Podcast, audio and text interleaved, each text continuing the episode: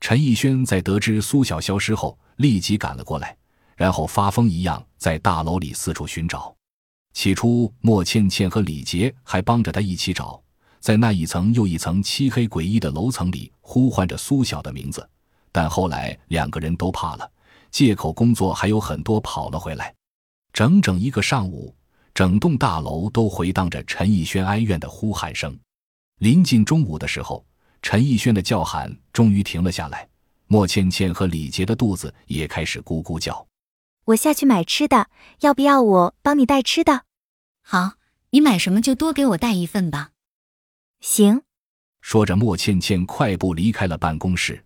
现在，莫倩倩只要靠近这个电梯，心里就一阵发怵。电梯门缓缓打开，里面赫然站着一个人影。莫倩倩吓得叫了一声，但是很快。他就发现里面的人是陈逸轩，莫倩倩拍拍胸脯，吓死我了。说着，莫倩倩进了电梯。你怎么不出去？嗯，陈逸轩哼了一声。电梯在下降的时候，莫倩倩总感觉身后的陈逸轩怪怪的。她回过头，迅速瞥了他一眼。陈逸轩的头半低着，眼里充满血丝，双手背在背后，身体在微微颤抖。突然。莫倩倩的眼睛瞥到陈逸轩身后的阴影，一把尖刀就藏在他的身后。莫倩倩浑身的血液都在翻涌，她猛然想起那张纸上写的电梯里的禁忌：有可疑的人就不要进电梯，以及进了电梯尽量不要让人站在你的身后。她竟然在不经意间就犯了两个禁忌。陈逸轩阴沉的声音响起：“是不是你们对苏晓做了什么？”“没有，没有。”他说过。这次只会有一个人获得这份工作，你们难道不想得到这个机会吗？莫倩倩先是点点头，随后又赶紧摇摇头：“不是的，我们不会因为一份工作而伤害好朋友的，是吗？”陈逸轩这一声反问问的，莫倩倩全身像被浇了盆凉水一样难受。她似乎能感觉到陈逸轩正慢慢抽出他身后那把刀。莫倩倩拼命按开电梯的门。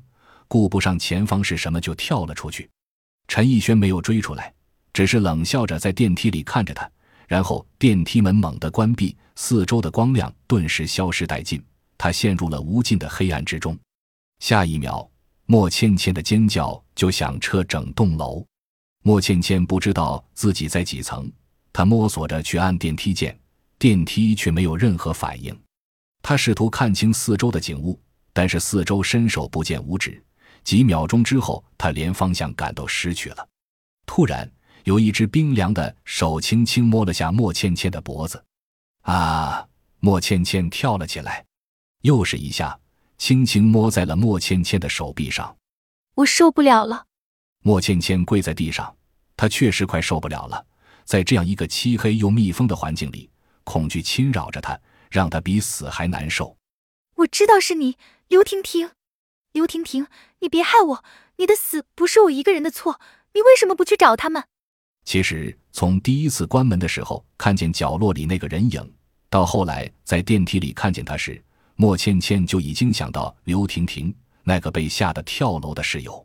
穿高跟鞋在下楼的时候原本就不方便，加上他们三个装鬼去吓他，他慌不择路，一脚没站稳，竟然一路从楼梯上滚了下去。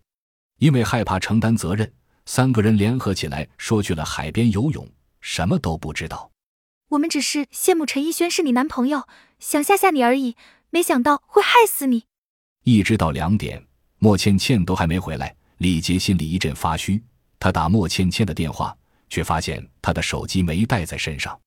李杰隐隐感觉到一丝不对劲，他不该让莫倩倩一个人去买午饭的。李杰来到电梯门口，却迟迟不敢进电梯。他想走楼梯，但二十四层的高度又让他心里发怵。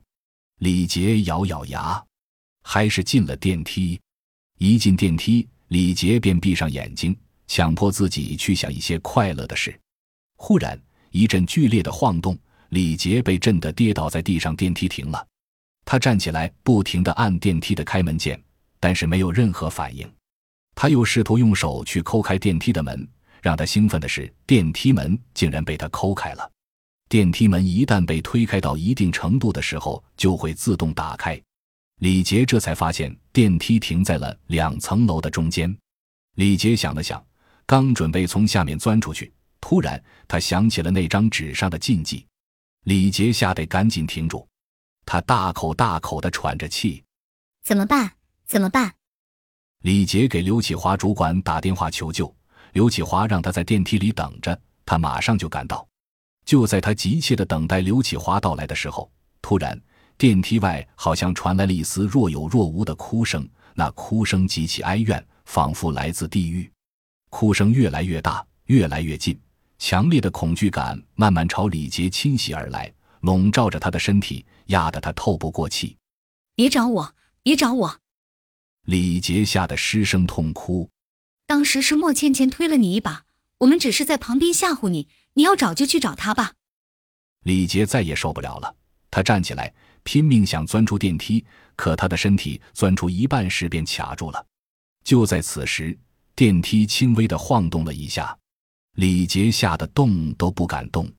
紧接着，电梯又晃动了一下，然后猛地往下一沉，李杰连最后一声都没喊出来，身体就被切割成了两半，鲜血喷涌而出，洒满了整个电梯。问。另一半身体的鲜血从楼上一直滴到一楼，滴滴答答的落在一楼的电梯门口，散发着浓烈刺鼻的腥味。顶楼的电梯控制室里，苏晓在看见最后一幕的时候吐了一地。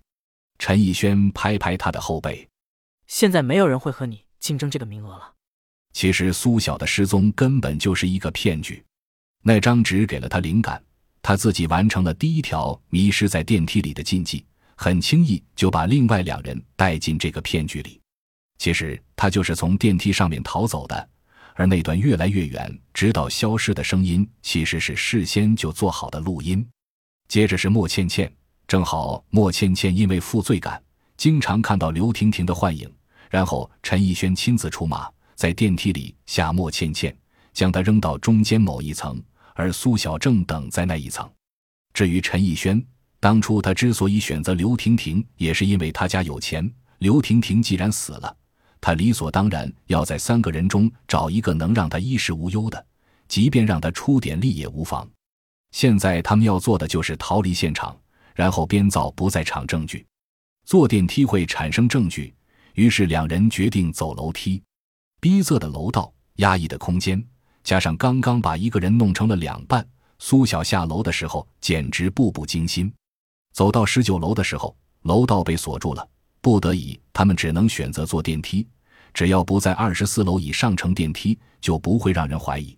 面对着李杰的半截身体，苏晓冷冷地道：“你也别怪我，现在的工作太难找了，尤其是在这么好的一个工作机会面前。我相信你们也是个怀鬼胎，所以你们也别怪我心狠。”苏晓说这话的时候有些无力。其实他不想造成这样恐怖的结局，他想放过李杰，但是陈逸轩坚持按下了电梯的启动开关。那一刻，苏晓的心提到了嗓子眼。电梯里，苏晓往后退到角落，不安地盯着眼前的陈逸轩。没错，他为什么会那么想杀了李杰？为什么会那么积极配合自己去下莫倩倩？因为他根本就不是喜欢自己。而是在替刘婷婷报仇。